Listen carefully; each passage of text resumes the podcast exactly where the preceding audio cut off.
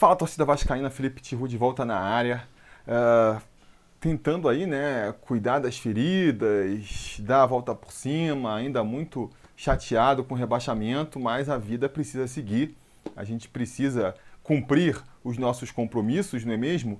E um compromisso que eu faço questão de manter aqui com vocês é o prêmio sobre Vasco Awards, o prêmio aí mais tradicional do YouTube vascaíno desde 2015 é, escolhendo aí os piores e os melhores da temporada e indo agora para a sua sexta edição. A gente vai dar o pontapé inicial nessa premiação nesse vídeo de agora. O planejamento, né, que, que eu vou pedir para vocês no vídeo de hoje, é para vocês me ajudarem a, a levantar quem pode ser os indicados de cada categoria. Uh, depois eu vou voltar com um segundo vídeo, onde a gente vai fazer, abrir a eleição, vamos dizer aqui quem são os indicados de cada categoria, e eu vou abrir para vocês votarem. Depois a gente tem um terceiro vídeo, que vai ser a premiação em si, né? A revelação é, dos grandes vencedores de 2020. E finalmente, um último vídeo ali de saideira, que é o vídeo onde eu é, faço os meus comentários sobre a premiação e abro meus votos, né? A premiação do Sobre Vasco Award, como você sabe, são vocês que decidem, mas depois eu falo quais são os meus votos, quais seriam aí os vencedores se eu fosse aqui é, sozinho a escolher. Beleza? Então, é, para fazer hoje essa seleção aí, a gente poder levantar os indicados, o que eu vou fazer é relembrar os vencedores das últimas edições, até para vocês entenderem qual que é aí ó, o perfil de cada categoria e me ajudarem. Então, conforme vocês já forem ouvindo aí, já podem ir, ir, ir deixando nos comentários a opinião de quem vocês acham que deve concorrer. Pode dar mais de uma, uma sugestão, tá, galera? Ó, pode ser isso, pode ser aquilo. É, o importante é a gente fazer esse levantamento, porque aí, é, pelos comentários, eu vou pegar quem foi mais mencionado por vocês e vou fazer a, a cédula de votação, beleza?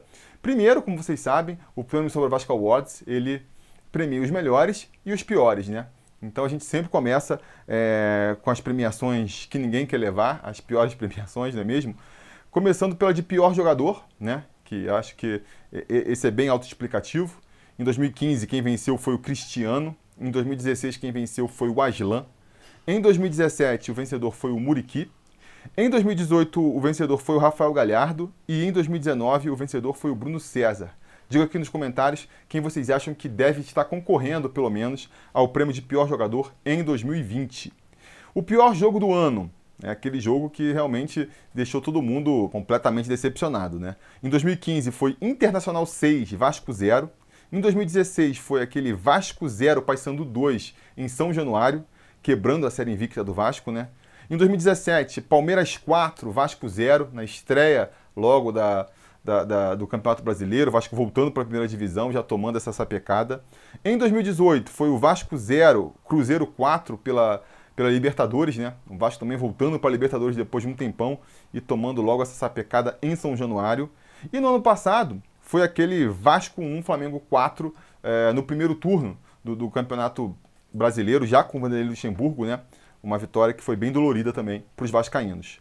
Finalmente, o, a, a, última categoria aí negativa do Prêmio Sobre Vasco Awards é a categoria de maior decepção.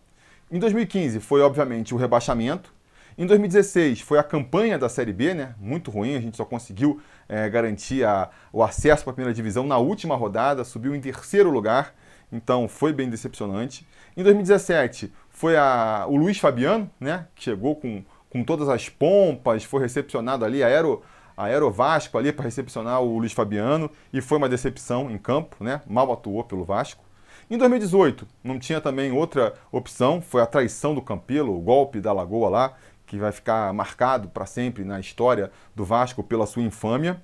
E no ano passado foi novamente uma contratação, né? O Bruno César, que também chegou para ser o líder do time, né? a grande referência técnica do time e mal conseguiu ser titular.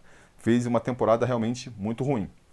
Indo agora então é, para os prêmios positivos, né? A gente começa com uma categoria que estreou no ano passado e eu achei bem bacana, que é a categoria Melhor Canal sobre o Vasco no YouTube não é mesmo? Ano passado, o vencedor foi o, o Futebolaço, do Dieguinho, e esse ano aí É, vamos ver quem vai ser. Indiquem aí qualquer canal que vocês lembrarem do Vasco, que vocês curtam, digam nos comentários que eu vou tentar selecionar. Essa é uma categoria em que eu não, não, pego só os mais lembrados, não. Todos os comentários que vocês botarem aí, eu vou botar lá, que é até uma maneira da gente divulgar né, e vocês conhecerem aí novos canais que falem sobre o Vasco. Na sequência, tem a melhor surpresa, né? Se tem a maior decepção, que é uma surpresa ruim, tem a melhor surpresa, que é aquela surpresa que é, ninguém está esperando e, e, obviamente, é super animadora, né? Em 2015, foi o Jorginho que pegou o time ali praticamente rebaixado e quase livrou o time do, do rebaixamento, né? O técnico Jorginho. Em 2016, foi aquela série invicta do Vasco, que quase bateu ali a, a série invicta do Expresso da Vitória. A gente passou o, Campeonato Carioca inteiro invicto e ainda entrou ali pela é, Série B invicto durante um tempo, né? Em 2017 foi a vaga para a Libertadores, o Vasco conquistando ali uma vaga para a Libertadores depois de muito tempo. Uh, em 2018 foi a contratação do, do, Max Lopes e do Castan, que chegaram ali é, também sem grandes expectativas, mas conseguiram levar o time para permanecer na primeira divisão. Né? 2018 foi um ano muito sofrido também. E no ano passado, 2019, também não tinha outra opção, a associação em massa, né? Aquela, aquele movimento da torcida para fazer o Vasco virar aí a, o clube com o maior é, número de sócios torcedores na América Latina, né, que infelizmente já, já, já não se sustentou ao longo né, de 2020 por conta de tudo que aconteceu. Uh, seguindo aqui então, a, a próxima categoria é o melhor cria da base, o melhor jogador revelado pelo Vasco, que atuou no clube é, no ano, né? E aí não precisa, não precisa ser um jogador que subiu nesse ano, ele só precisa ser da base do Vasco e estar atuando no Vasco. Então, por exemplo, em 2015, esse jogador foi o Luan, o zagueiro Luan. Em 2016, Douglas Luiz. Em 2017 e 2018, Paulinho, bicampeão da categoria. E ano passado foi o Thales, Thales Magno. Né? Melhor estreia do ano, né? O jogador ali que, que chegou no clube esse ano, né? Que foi contratado para essa temporada, nunca tinha jogado no Vasco antes. Entre esses, quem mais se destacou na sua opinião? Em 2015, o nome foi Bruno Galo, na época, essa categoria era um pouco diferente, né? É, seria a maior revelação, um jogador que chegou, ninguém esperava e, e, se destacou. Hoje em dia a gente mudou um pouco. Pode ser qualquer um. O importante é que ele tenha chegado no Vasco nessa temporada. Em 2016 foi o Douglas Luiz, né? Foi a estreia dele no profissional vindo da base. Em 2017 o Paulinho também estreou vindo da base naquele ano. Em 2018 foi o Thiago Galhardo e ano passado, mais uma vez, Thales Magno. Digam nos comentários sempre, né, para todas as categorias, relembrando aí, vamos deixando nos comentários quem vocês acham que, que deve ser, deve concorrer para a categoria esse ano. A categoria seguinte é a de jogador que mais evoluiu. Aqui, né, esses prêmios eles são complementares, né? A gente divide o elenco em duas partes. Aqueles jogadores que chegaram no Vasco esse ano e aí estão concorrendo à melhor estreia do ano. Os que já estavam no elenco, a gente quer saber desses que você viu jogando aí no ano passado, no ano retrasado, quem que você acha que mais melhorou de um ano para outro? Não é quem, quem é o melhor, é quem mais melhorou. Então, por exemplo, em 2015, quem ganhou o prêmio foi o Rafael Silva. Em 2016, quem ganhou foi o Thales, né? o outro Thales, que infelizmente aí já, já faleceu no acidente de moto. Em 2017, Evander. Em 2018, Andrei. E no ano passado, o Marrone. E aí, esse ano, quem foi que é, já estava no elenco do Vasco e mais evoluiu né, nesse ano, digo aí nos comentários.